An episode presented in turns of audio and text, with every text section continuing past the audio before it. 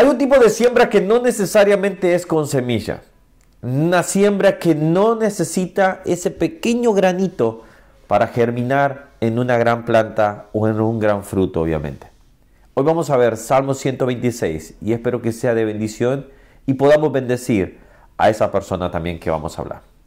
Hola, ¿cómo estás? Que Dios te bendiga. Mi nombre es Ronnie Mejía y estamos viendo la Biblia capítulo por capítulo. Y hoy vamos a estar viendo este Salmo 126. Recuerda que hacemos la siguiente dinámica, respondemos cuatro preguntas. Perdón que lo repita para aquellos que diariamente me acompañan, pero así aquel que por primera vez llega, bueno, sabe cómo es la dinámica. Respondemos, ¿qué está hablando la Biblia? ¿Qué me, eh, ¿Qué me está hablando a mí? ¿Cómo lo aplico? Y cómo lo comparto con otros. Así que esto es importante para así llevar la palabra del Señor a otros también. Bueno, vamos a leerlo y esto, como son salmos eh, graduales, son salmos que ya hemos dicho, van eh, como el peregrino que va llegando hacia, hacia, la ciudad santa, como aquel que va subiendo hacia el templo, va meditando en lo que va a ir a hacer. Y acá se habla, por ejemplo, en el caso del Salmo 126, dice, oración por la restauración, eh, por la restauración, cántico gradual. Cuando Jehová hiciere volver la cautividad de Sión, seremos como los que sueñan entonces nuestra boca se llenará de risa y nuestra lengua de alabanza. Entonces dirán entre las naciones, grandes cosas ha hecho Jehová con estos. Grandes cosas ha hecho Jehová con nosotros. Estaremos alegres. Haz volver nuestra cautividad, oh Jehová, como los, arroyos del Negev. Los que sembraron con lágrimas, con regocijo segarán. Irán dando y llorarán el que lleva la, preciosa semilla, mas volverá a venir con regocijo, trayendo sus gavillas. Este salmo da a entender la alegría que tuvo el pueblo de Israel al volver de la cautividad. Hay comentaristas que dicen que este podría ser el momento que eh, David, no se atribuye a David, pero podría ser que David regresaba del exilio que había estado contra su hijo Absalón, que él había tratado de tomar el trono. Y, y bueno, y la otra es cuando ellos volvieron de la cautividad de Babilonia. Más allá del punto exacto, cuál sería, quién lo escribió y en qué circunstancia, para qué circunstancia lo estaba escribiendo, demuestra de que ellos estaban volviendo de una situación difícil, pero que Dios también ponía la sonrisa en ellos. Hay personas que quizás ahora están pasando una situación difícil, pero Dios también volverá a poner una sonrisa en esas personas. Dios también hará volver a sonreír al justo. Dios también volverá a hacer ver que esa persona tenga un gozo. ¿En qué momento? No lo puedo determinar. ¿En qué instante? No podemos decirlo. Pero sí sabemos que Él hará volver nuestra tristeza en gozo. Ahora, vamos viendo acá que a lo que yo decía al principio, hay un tipo de semilla que no es necesariamente un granito, son semillas de lágrimas. Y dice acá, los que sembraron con lágrimas, con regocijo segarán. Quiero enfocarme hacia dos personas. La primera de ellas es esa persona, y yo ahora me hablo como un cristiano que, como un cristiano común y corriente, vamos a llamarlo así, que en un momento yo también tuve mis pastores y ahora tengo mis autoridades también. Y nosotros debemos orar por ellos.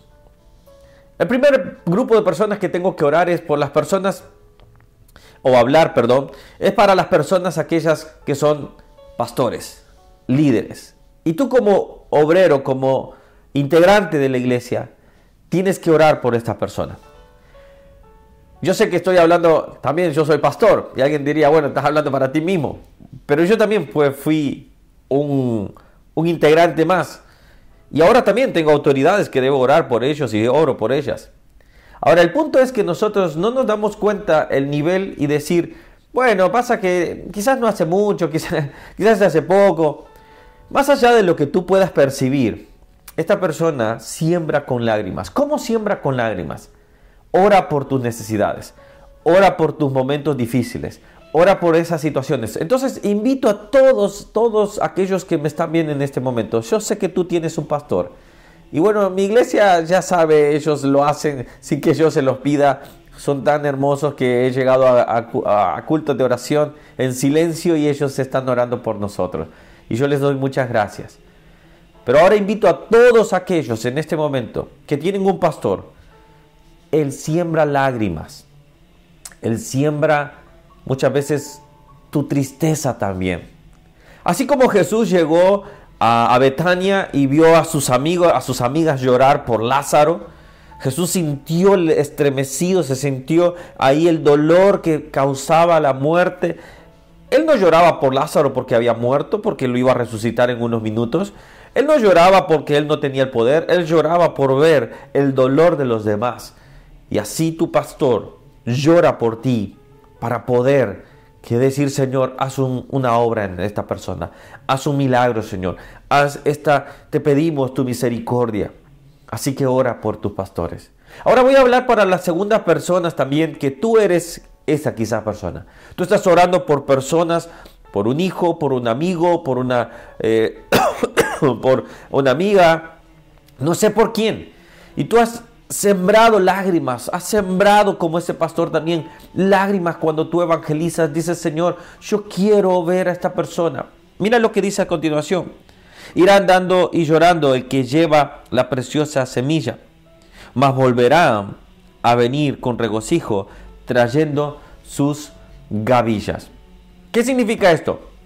Así como los pastores y aquellos que se han dedicado también, y todos deberíamos de hacerlo, de evangelizar a las personas, vamos y decimos, Señor, queremos que se conviertan, queremos que vuelvan a sus malos caminos. Entonces te doy este punto. No de unas lágrimas falsas, sino lágrimas de, Señor, que puedan convertir sus corazones. Si hay lágrimas de ese tipo, entonces tú estás mojando la semilla para que tenga un buen fruto. Todas darán fruto, no necesariamente, pero con tus oraciones y esas lágrimas que tú has derramado, Dios las ha recogido. ¿Cómo puedo saberlo? bueno, simplemente acá dice, irá andando y llorando el que lleva la preciosa semilla.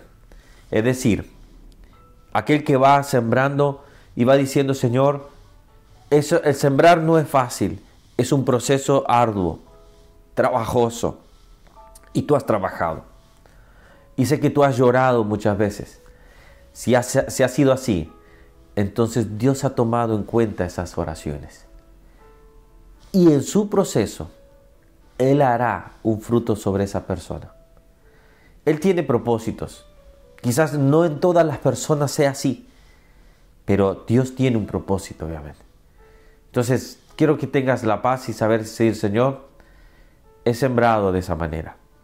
Entonces te puedo decir de parte de Dios, Dios hará algo con esas lágrimas, con ese sentir, y el Señor hará una bendición grande. Oramos al Señor. Señor, tanto pastores como líderes, y Señor, tanto como un hijo de Dios tuyo, todos en algún momento hemos orado, Señor, y llorado por alguna circunstancia de alguien más. Mira esas lágrimas, Señor. Tómalas, Señor. Y Señor, enjúgalas, pero al mismo tiempo trae tú la cosecha, Señor. Trae tú el resultado, Señor. Sé que hay personas escuchando esto que han llorado, Señor, por una persona. Han clamado, Señor.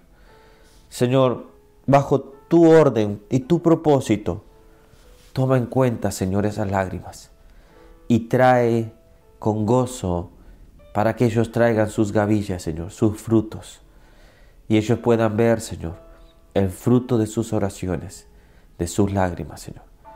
Te damos gracias, Señor Jesús, porque tú, Señor, no nos dejarás desamparados, sino más bien tendremos la promesa de que, Señor, en ti podemos descansar, que tú recogerás, Señor, y que tú tendrás en cuenta cada uno de nuestras súplicas. Señor, muchas gracias.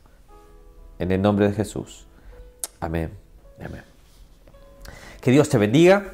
Nos vemos el día mañana. Si no te has suscrito al canal, suscríbete. Y ahora, toma tu Biblia y haz tu propio devocional. Que Dios les bendiga. Chao, chao.